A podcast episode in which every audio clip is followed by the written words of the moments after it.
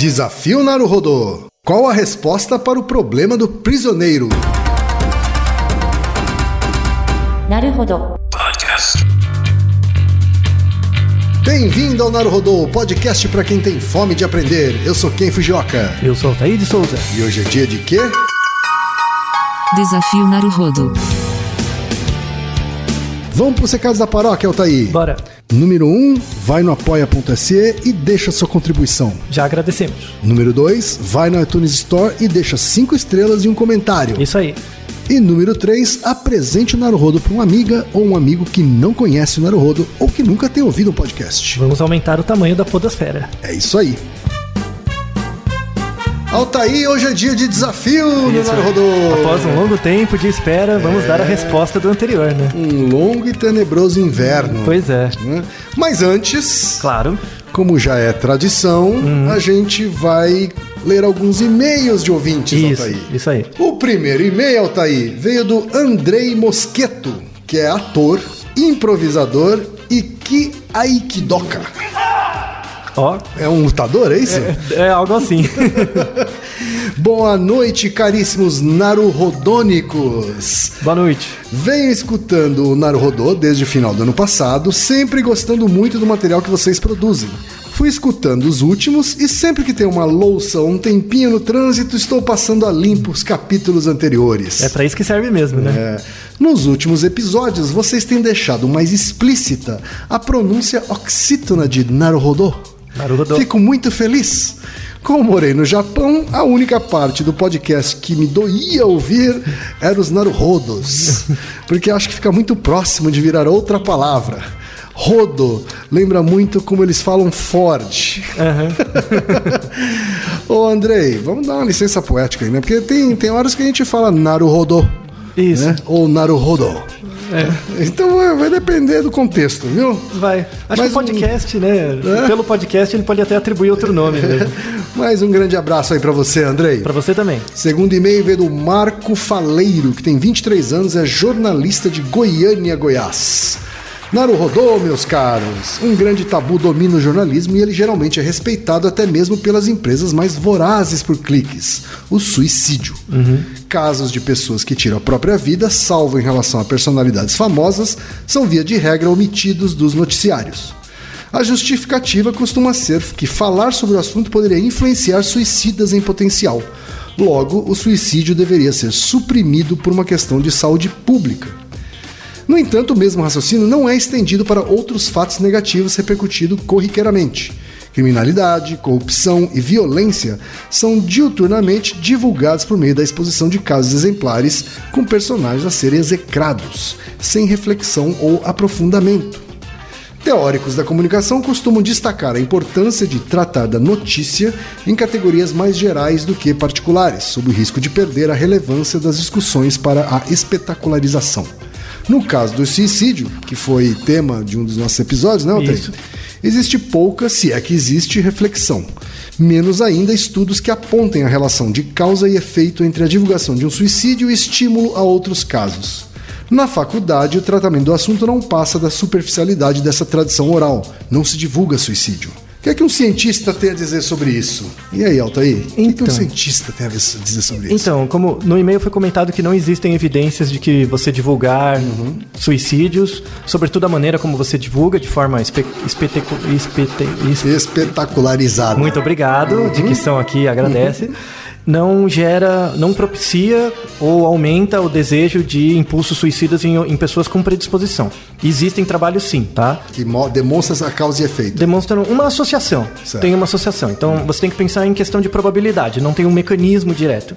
Então você mostrar cenas de suicídio ou mostrando é, mecanismos de como se suicidar, mostrando que pode ser uma coisa mais fácil e mais difícil em certas condições, ou mostrando estratégias, como o suicídio, e aí recomendo fortemente que você ouça o episódio novamente do Naruhodo de sobre suicídio, em certas circunstâncias, como o suicídio é um, um movimento impulsivo, o fato de você divulgar é, métodos de suicídio ou, ou apresentar his- histórias em que a única saída possível é o suicídio, em pessoas que já têm essa visão em túnel, né, que foi como a gente descreveu no episódio, predispõe uma maior probabilidade de ela cometer um, um movimento impulsivo, sim.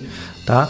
É, apesar do, da questão de superficialidade dos cursos de comunicação, publicidade, jornalismo, jornalista não sabe psicologia, publicitário não sabe psicologia, comunicólogo não sabe. Então, entre você fazer a pessoa fazer um curso de psicologia, como dá muito trabalho, ou melhor é não confiar de que eles vão saber fazer direito. Um exemplo: a gente recebeu alguns e-mails de pessoas que, depois do episódio do suicídio, falaram: Ah, mas por que que é, aquele 13 Razões Por Quê, né? Que é aquele seriado da Netflix, por que, que vocês não falaram? Né? Primeiro, porque o seriado, apesar de ter tido muita popularidade e do ponto de vista artístico, de produção, ser um bom seriado, ele é ruim. Ele faz, né, fez tudo errado no sentido de divulgação do suicídio. Primeiro, assim, a, a questão da história mostra, deixa claro de que não podia ter tido outra saída que não suicídio, né? Isso é o primeiro. Mas isso é uma licença poética da história, tudo bem.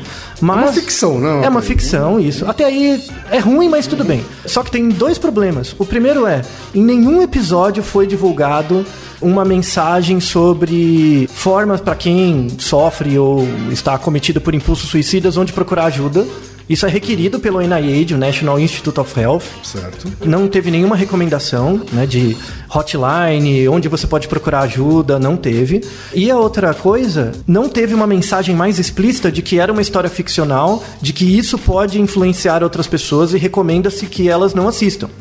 Sabe? Não teve isso. Isso foi feito à revelia de tudo isso. Certo. Isso é um desserviço. Então, a despeito da produção artística em si, faltou O aviso. esse detalhe. Isso, é uma ficção, mas não foi tratada como se fosse. Uhum. Porque não foi colocada. Não, existe saída, existe possibilidade, isso só foi uma história. Não é porque aconteceu nessa história que vai acontecer com você, porque serve de alvo de inspiração sim. Então, só para fechar esse ponto, a recomendação pro nosso ouvinte é que ele estude, por exemplo, uma área do conhecimento da psicologia que é a psicologia da morte. Existe a psicologia da morte, existe como é o suicídio, como, como isso é tratado, como é comunicado. Em cur- de fato, em curso de publicidade, comunicação e jornalismo, você não encontra. Mas se você for no campo da psicologia da morte, você encontra.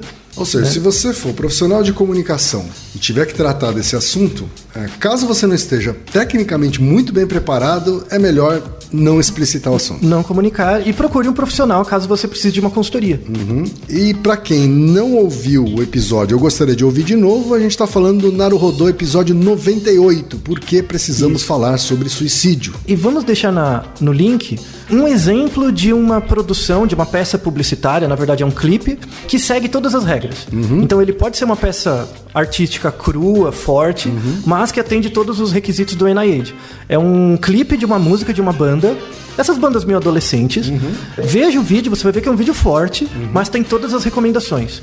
Tanto do ponto de vista da criação da história, do desfecho da história, e depois que aparece o clipe, aparecem as mensagens, caso você precise de ajuda. Um e canal pra pessoa para recorrer. busca, isso. Então isso serve como exemplo para quem precisar se inspirar numa boa, um material de boa qualidade é esse clipe. Perfeito, vamos deixar o link então. Exato. O outro e-mail veio da Kaline Barros Barbosa, que tem 29 anos e é médica veterinária de São Paulo, capital.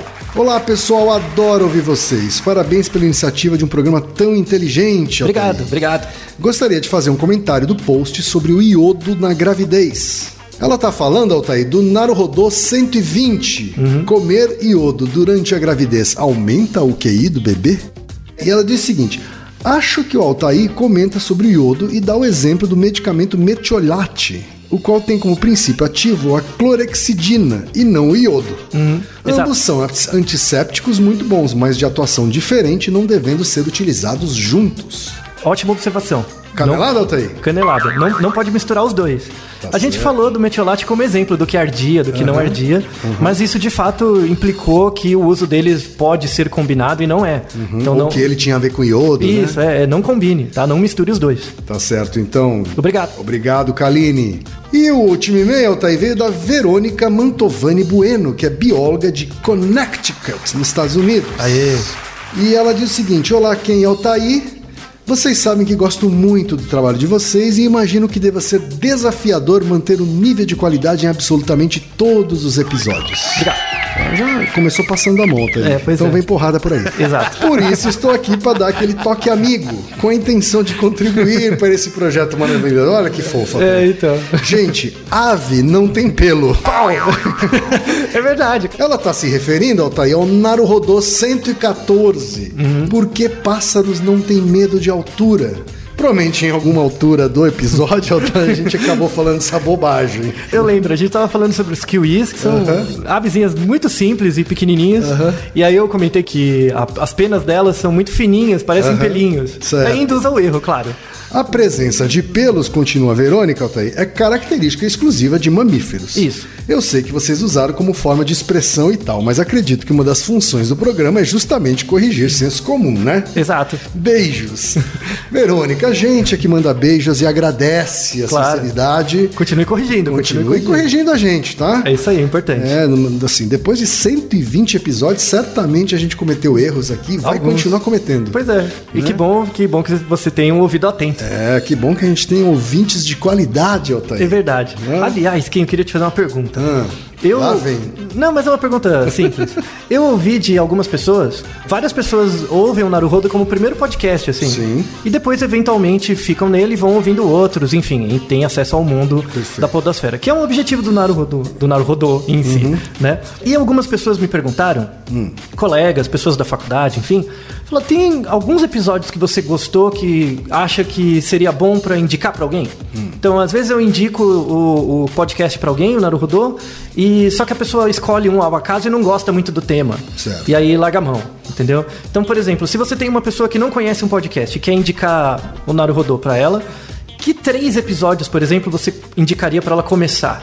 Cada episódio é um filhinho, né, Altair? Pois é, cada um, né? Tem muitos já, né? É, mas tem alguns que eu gosto especialmente, assim, né? Um deles é o 94, que é o que é o Teorema de Bayes e o Hum. Que que o hor- horóscopo tem a ver com isso. Isso. Aí de tabela você ouve o do horóscopo também. Exatamente. Por quê? Porque acho que é um tema é, menos, menos comum, né? Uhum. menos presente no cotidiano das pessoas, mas que é bastante útil para entender várias outras coisas. Pois é. né? As Então, quatro eu- causas eu do gosto bastante dele.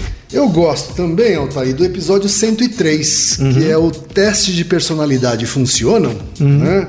A gente fala, a gente desmistifica nesse episódio o MBTI, Isso. né? Que é um que é um teste ainda frequentemente usado por grandes empresas Uhum. para processo de recrutamento e seleção, né? E é uma Verdade. é uma grande falácia científica, Uhum. né? Então gosto bastante dele. E gosto também, Altair, dos episódios sobre hipnose, Uhum. né? Sobre se hipnose funciona ou não. Que são 106 e 107. Isso, são 106 e 107. Eu acho que é o único Naruhodô até hoje que foi dividido em duas partes, É. né? Porque é um tema bastante extenso, aí, Uhum. bastante rico. A gente acabou dividindo em duas partes. né? Acho que eu citaria esses três aí, Uhum. porque são bons episódios para começar. Pra começar. É, eu, eu também, eu fiquei me inspirado por isso, pela sugestão de outros, Uhum. outros colegas. É, eu também vou dar três sugestões. Um é o, episódio 109, Uhum. que é Se o Cérebro é um Computador, né? Que a gente fala das metáforas sobre o cérebro. Pra quem. É um, um- episódio um pouco mais cabeça. Eu gosto do. do, do Uhum. Mas que também tem a ver com uma verdade popular, né? Isso. As pessoas fazem muita eh, analogia entre cérebro e computador, acho que é importante É, entender isso. Então. né? Tem o episódio 94, que é do Teorema de Bayes, que eu gostei muito também. Uhum. É, mas vou indicar outros dois. Tem um episódio mais da zoeira, Hum. que mostra o espírito do, do Naruhodo de ser de zoeira, sim. Aham. Que é o episódio de se crianças que dançam ciranda giram sempre pro mesmo lado. Verdade, esse é um Esse- episódio marcante. É, que eu, eu gosto muito. Pela pergunta, o pessoal é, acha que é uma pergunta que não leva a nada, mas dá pra tirar muitas coisas. Esse da ciranda, Altair, é o, é o Naruhodô 42. Cirandas infantis giram sempre na mesma direção? É, as pessoas subestimam a, a capacidade de, de extrair conteúdos e generalizações a partir de temas simples, que é a proposta mesmo, né? Verdade. E tem mais um, que é o sobre suicídio. Tá. Esse foi um episódio que eu gostei da amarração, assim, ele ficou bem construído, você consegue pegar um fenômeno complexo que é o suicídio e explicar em causas materiais, formais, eficientes e finais e mostrar que o entendimento do suicídio merece um conhecimento é, interdisciplinar, que é indispensável para qualquer pessoa, Sim. né? Então, acho que esses são os três episódios que eu indicaria para outras pessoas começarem. Tá certo, Altair. Estão postas aí as nossas dicas, então, para os ouvintes. Vamos então pro desafio? Vamos! Vamos resolver o anterior primeiro, né? que foi o Naruhodô 111, Isso. que é como você resolveria o enigma da padaria, Altair. É. Se você não se lembra do enunciado, eu vou falar aqui rapidinho. O senhor Chico é um cliente assíduo na padaria Doce Pão de Sal. E em virtude do grande movimento, a padaria oferece no turno da manhã novas fornadas de seu pão de sal, precisamente a cada 10 minutos. Já o pão doce, que é de uma receita famosa, também sai a cada 10 minutos. O senhor Chico gosta igualmente de ambos os pães, porém, sempre que chega na padaria, ele prefere esperar a próxima fornada, seja ela de qual pão for. Depois de algum tempo indo à padaria, o Sr. Chico percebe que tem comido bem mais pão de sal do que pão doce. Na realidade, ele se dá conta que a cada 10 visitas à padaria, em 8 ele traz para casa só pão de sal.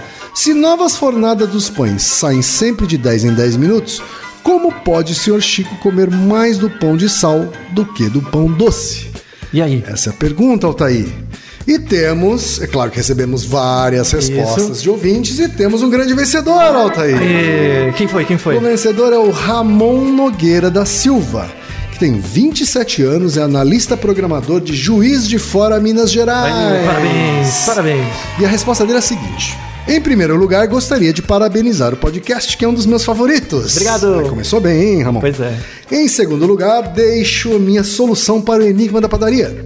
O Sr. Chico come mais pão de sal por causa do intervalo de saída dos pães. Ele sai a cada 10 minutos, mas em momentos diferentes. Se saísse em intervalos iguais, por exemplo, 5 minutos de diferença, a chance de pegar um outro seria igual. Mas suponho que o pão doce sai 2 minutos depois do pão de sal. Dessa forma, ele tem um intervalo de 8 minutos para a próxima fornada de pão de sal, mas apenas 2 minutos para a própria próxima fornada de pão doce, aumentando muito a chance de pegar pão de sal. É essa a minha solução e parabéns novamente pelo trabalho. Simples e direto, né? Não é só? Né? A resposta que o Éder dá, né? Que a resposta oficial do Éder, que foi o elaborador aqui do nosso Do desafio.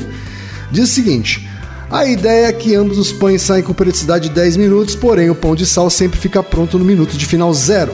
Já o pão doce fica pronto sempre no minuto de final 2. Com isso, o Sr. Chico só vai levar o pão doce para casa se chegar na padaria no minuto de final 0 ou 1. Um. Se ele chegar nos minutos de final 2, 3, 4, 5, 6, 7, 8 e 9, o próximo pão será sempre de sal. Essa é uma solução combinatória. É. Parabéns então, Ramon, Muito e obrigado para todos aqueles que participaram desse desafio. Isso. E agora, para animá-los, teremos um novo Um desafio. novo desafio, então. Vamos pro enunciado? Bora! E o desafio Naruhodo dessa vez, Altair? Ou desafio Naruhodô, como dizem nossos ouvintes? Qual a resposta para o problema do prisioneiro? Padilha é um pacato cidadão, mas foi condenado por discutir sobre política no Facebook. A cela em que Padilha foi encarcerado tem três portas. Uma das portas leva a um túnel que faz com que ele volte à cela após dois dias de viagem. Uma outra leva um túnel que faz com que ele volte à cela após quatro dias de viagem. E uma terceira porta liberta o prisioneiro, levando-o à cidade após um dia de viagem. Acontece que ele será executado no terceiro dia. Supondo que o prisioneiro não conheça o destino de cada porta, qual a probabilidade de ele conseguir encontrar a liberdade antes do prazo de execução? E aí? E aí? Será que conseguiremos salvar Padilha? Coitado. Bico essa, Altair? É fácil. Facinho? Põe no papel, põe no papel. De cabeça é meio difícil. Não precisa ser fera em matemática, nada, disso, né? Dois, dois neurônios e vontade. Tá certo. É isso Dois aí. neurônios e vontade, hein, É gente? isso aí. A vontade é mais importante que os neurônios, hein? Então vamos esperar as respostas dos nossos ouvintes, Altair? Exato. E mande outras dúvidas que serão divulgadas aqui nesse episódio de desafios. Tá certo, Altair. Naruhodo, ilustríssimo ouvinte. Você sabia que pode ajudar a manter o Naruhodô no ar? Ao contribuir, você pode ter acesso ao grupo fechado no Facebook e receber conteúdos exclusivos. Acesse apoia.se barra Podcast. E você já sabe, aqui no Naruhodô, quem faz a pauta é você. Você tem alguma pergunta pra gente ou quer comentar algum episódio? Escreva para nós. podcast@naruhodô.com.br. Repetindo? podcast@naruhodô.com.br. E lembre-se, mande nome completo, idade, profissão e a cidade de onde você está falando. É isso aí. Naruhodô. Esse podcast é apresentado por b9.com.br.